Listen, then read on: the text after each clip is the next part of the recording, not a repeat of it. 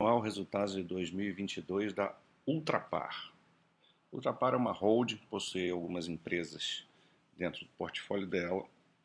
É basicamente uma empresa que a gente conhece mais pelos postos Ipiranga. É uma distribuidora de combustíveis, né? ela não participa da, da parte de produção, prospecção de petróleo, nada disso. Ela simplesmente distribui através de seus postos de gasolina a Ipiranga, que é responsável pela grande parte do resultado. Mas, como falei, é uma hold, né? então ela possui outros ativos. Basicamente, hoje ficaram três, né? ela fez vários investimentos aí no, ao longo do, desse ano, vou comentar sobre isso no final.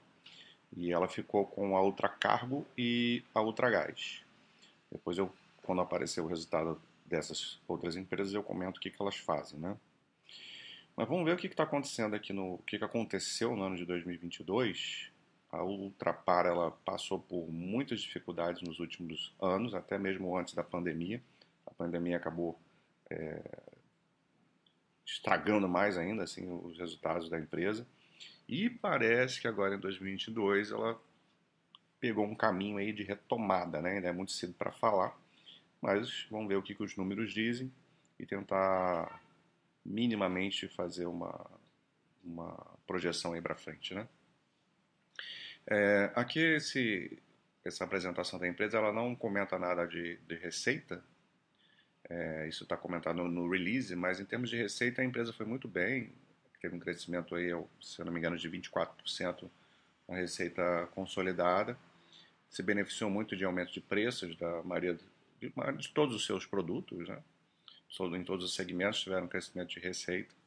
Em termos de volume, teve um pouquinho de ganho também, depois eh, isso dá para comentar é, com essa apresentação mais para frente. Mas ela começa mostrando aqui a parte de, de EBIT, né, o operacional, que é o principal para a gente analisar é, nessa apresentação.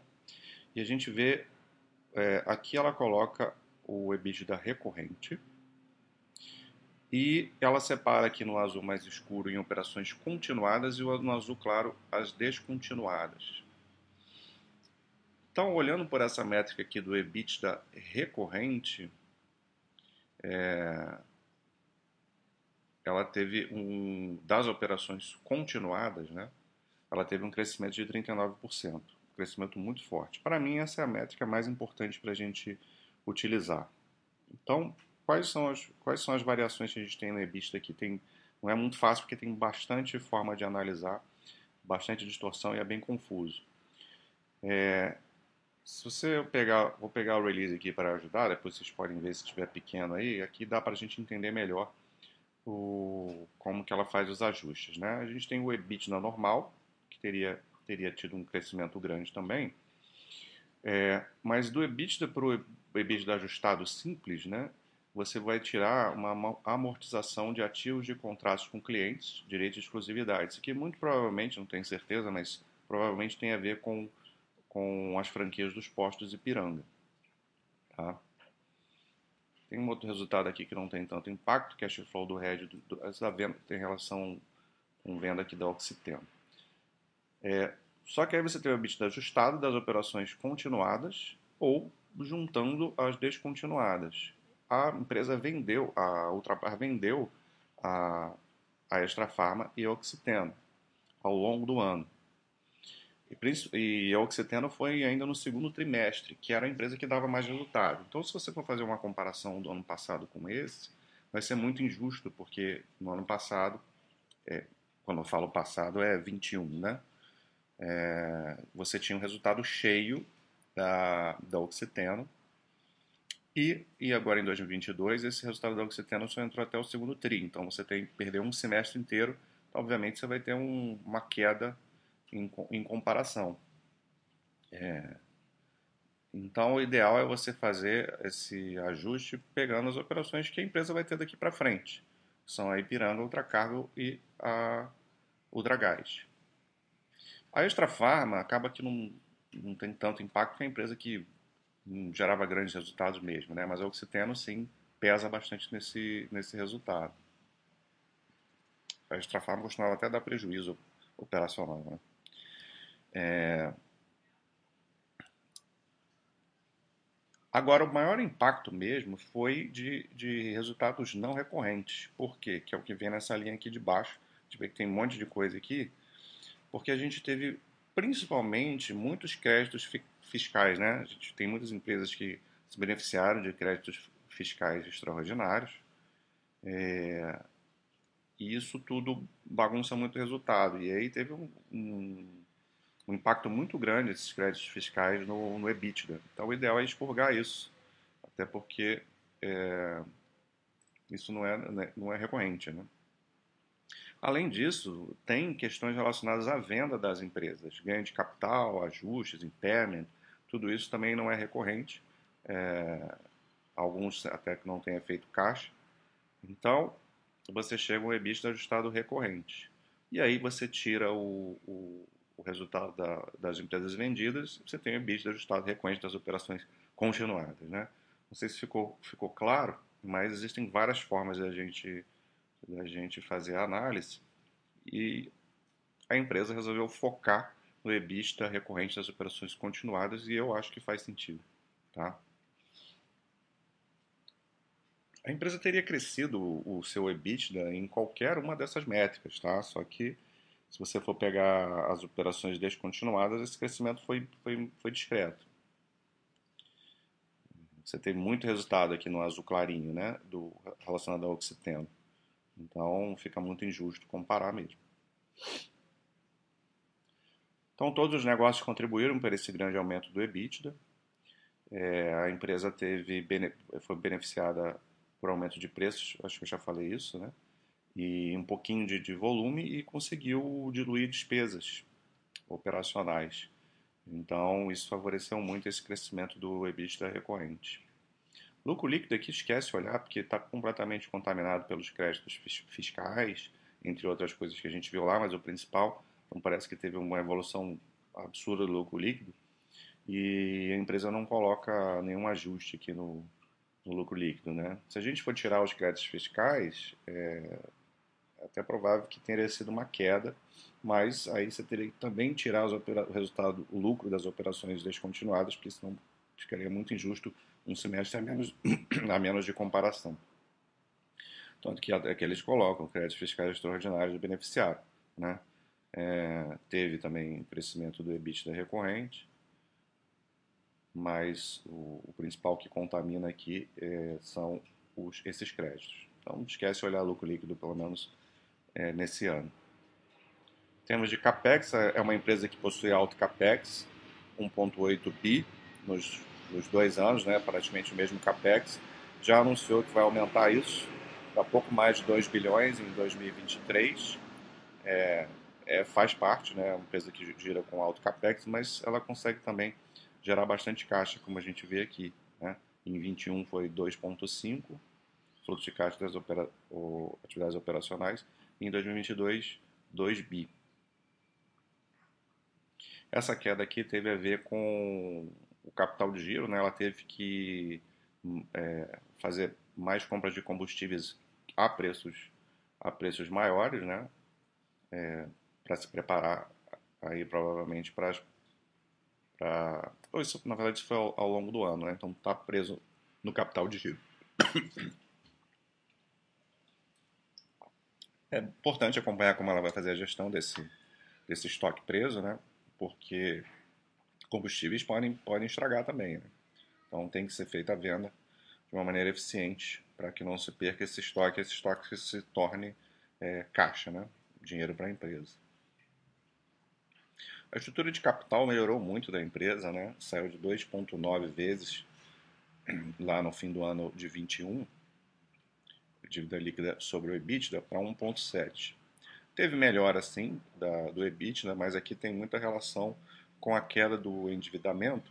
A gente vê aqui que era 11 bilhões e foi para 6,6 é, porque a empresa fez essas vendas né, da Oxiteno e da Extra Farma e entra dinheiro ali, conseguindo amortizar boa parte da dívida. Já prometi que no final da desse vídeo eu vou comentar sobre as vendas de, desses ativos. E tem muito a ver com, com, esse, com isso aqui também.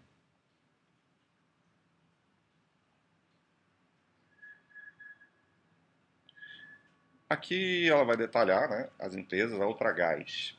A Ultragás ela faz o, ela é uma distribuidora de, de gás, é, é, gás, gás, gás natural, né? É, GLP na verdade, né? É, ela faz isso tanto no segmento granel como envasado. Granel são para as empresas, né? Pra, é, mais para atacado aí. E, e, o envasado são esses botijões de gás aí para residências, né?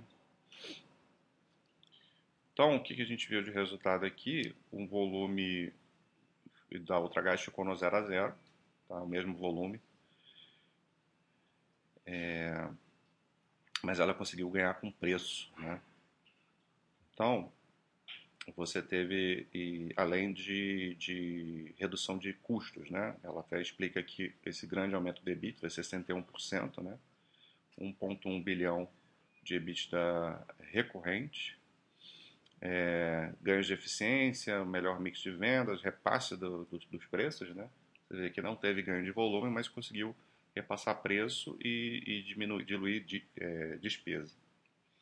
Então, você teve esse, esse grande crescimento aqui e com ganho de margem, melhores margens. Então, o Ultragás foi muito bem na parte operacional. Ultracargo, o que, que a Ultracargo faz? Ela trabalha nos, no, nos portos, né? Ah, em alguns portos ah, pelo Brasil, e ela faz o, o armazenamento de líquidos de, relacionados a produtos químicos, a combustíveis, é, etanol. Então, os próprios produtos que a empresa trabalha com as empresas é, são armazenados é, aqui. Né? E, obviamente, que ela faz isso para outras, outras empresas também.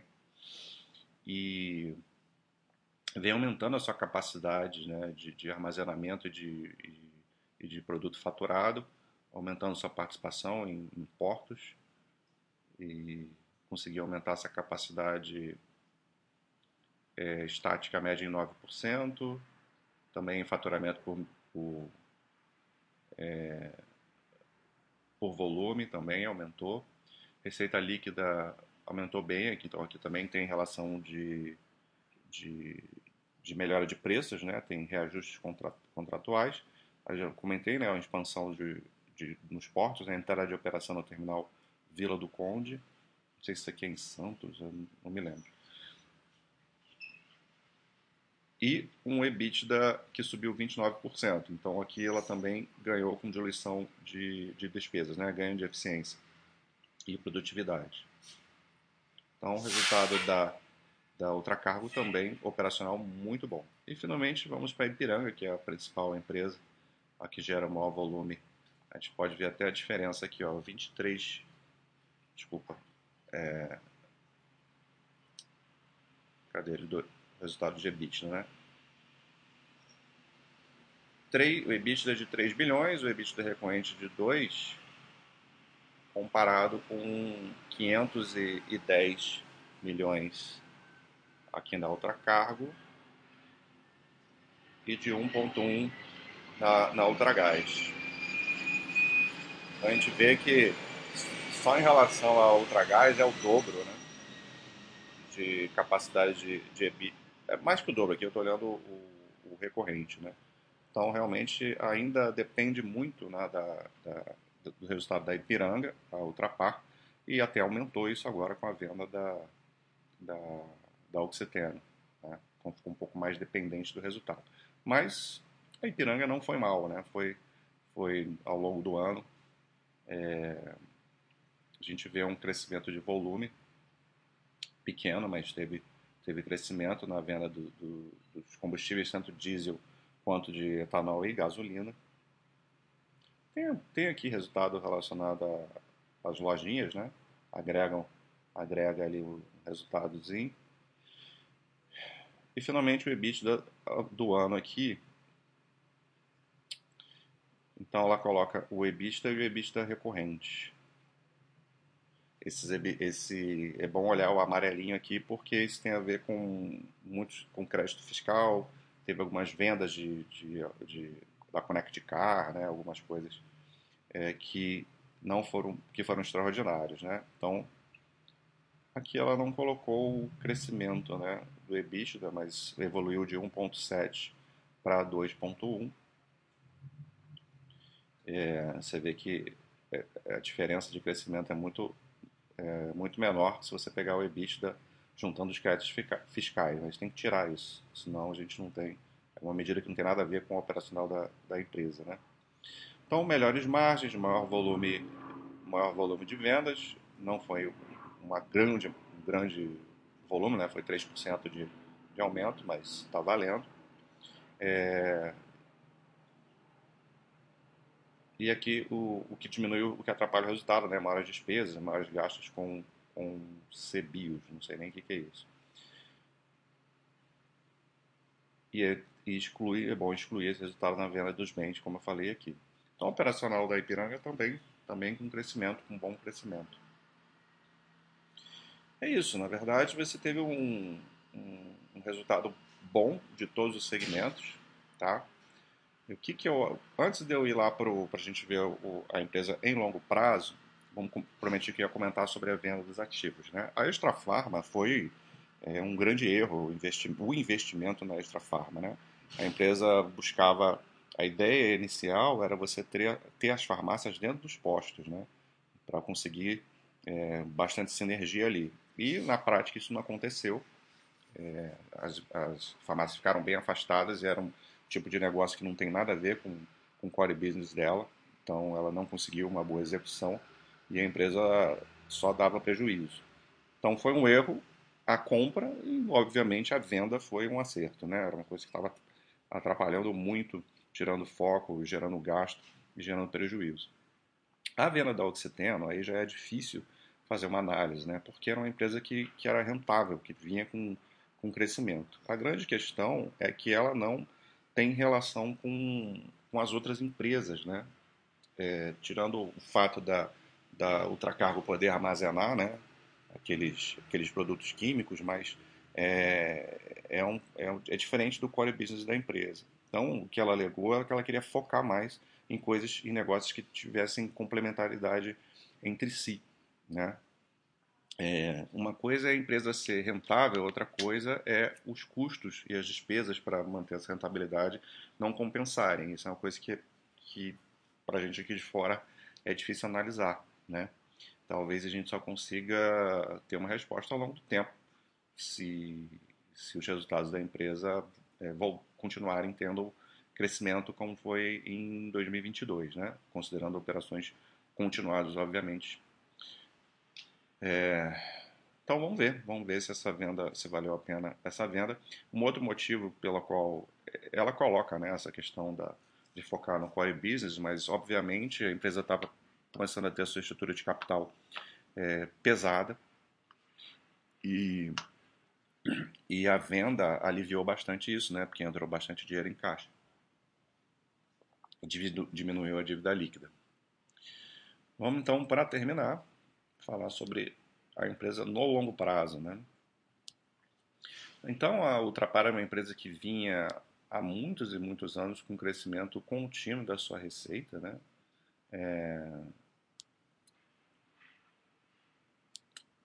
Obviamente que na, na pandemia isso caiu muito, né? mas em termos de receita, ela praticamente foi, foi, foi bem sempre. Né? O que começou a atrapalhar foi o operacional. Né? Vamos focar aqui no EBITDA. A partir de 2017, a empresa começou a ter uma queda. Né? Até 2016, vinha crescendo, crescendo, diluindo despesa. A partir de 2017, começou a ter problemas, uma série de problemas aconteceram é, que atrapalharam a, a empresa ao longo dos anos. É, é, problema, questão de. Porque ela depende muito de preço de combustível também, né? Então, quando tem problemas relacionados a, essa área, ela fica um pouco impotente. E crescer volume sempre não é muito fácil, né? É um mercado também tem bastante competição. E, e como ela depende muito da Ipiranga, né? Mesmo que ela é, fosse. Porque a gente, a gente viu a empresa, na maioria dos anos, indo bem com os outros ativos dela e a Ipiranga sofrendo. Teve nesse meio, nesse meio tempo aqui que o EBITDA caiu muito, é, problemas específicos, teve incêndio lá no, que, que, afetou a outra, a outra cargo. Teve outras questões que eu não me lembro mais que afetaram outras empresas que geralmente são rentáveis. Então foi o, aquela chamada tempestade perfeita de coisas que afetaram a empresa, coisas que não tinham relação com, não era culpa dela e outras coisas que, que de fato é, é do o negócio dela atrapalhou, né? Ou a gestão não foi tão eficiente em lidar. Então foi uma mistura de coisas. E a pandemia acabou sendo é, derrubando mais ainda a, a empresa. E em 2021 ela começou a voltar de uma forma mais discreta e tal. Claro que esse EBITDA aqui ele não está ajustado, né? Então é, vai ter muita contaminação, mas de uma forma geral dá para a gente ter uma ideia. E em 22 finalmente ela voltou a ter um EBITDA em patamares sem, sem os ajustes, né? Em patamares parecidos com o melhor resultado dela em 2016. Então é uma questão de a gente ver é, daqui para frente, né? Se a empresa vai continuar mantendo esse ritmo de crescimento, agora que ela está mais enxuta, com estrutura de capital melhor, a se acompanhar. Foram muitos anos aí de, de, de, de piora né, operacional, apesar de, das receitas serem sempre, sempre boas. Então vamos ver daqui para frente. Para terminar, vamos ver o. Eu tinha comentado né, sobre é, uma empresa que geralmente girava com uma alavancagem moderada e quando ela piorou o seu operacional ali em 2017, 18, é, na verdade, foi a partir de 2017, mas começou a pesar a partir de 2018, né? Crescente EBITDA sempre é, caindo, dívida aumentando, foi ficando uma empresa é, mais alavancada. Aqui também é, não tem os, ajustes, né? Se a gente for fazer isso ajustado, essa alavancagem era mais tranquilo, bem mais tranquilo do que está aqui. Mas agora, é, com a venda dos ativos e a melhora do EBITDA, ela voltou a ter uma alavancagem tranquila aí, mais ou menos mais relacionados a níveis históricos dela. E é uma empresa que sempre teve uma boa geração de caixa, já teve, já foi melhor no passado, né? Mas continuou com uma geração de caixa boa, capex alto, mas a geração de caixa é sempre maior do que o, do que o capex. Então acaba que ela consegue ter sempre dinheiro para continuar investindo no, no seu negócio. Então a gente vê, ela tinha um histórico impecável, né? Uma empresa que vinha gerando valor ao acionista assim, é, de muito, muito longo prazo, até que em 2017 ali começou a ter é, é, os seus resultados ruins, né? E, e voltou, esse lucro aqui está bem contaminado, ok, mas ela voltou operacional a ficar forte agora em 22. Então agora, é, daqui para frente, vamos acompanhar como é que vai ser. Então é isso aí, não é uma empresa é, tão simples de analisar, uma empresa que no passado poderia ser considerado como, como muito tranquila de ser sócio, mas é, passou a não ser mais, então tem que se olhar com cuidado, analisar com calma, é, para ver se vale a pena você ser sócio dela para o longo prazo ainda hoje. Um abraço.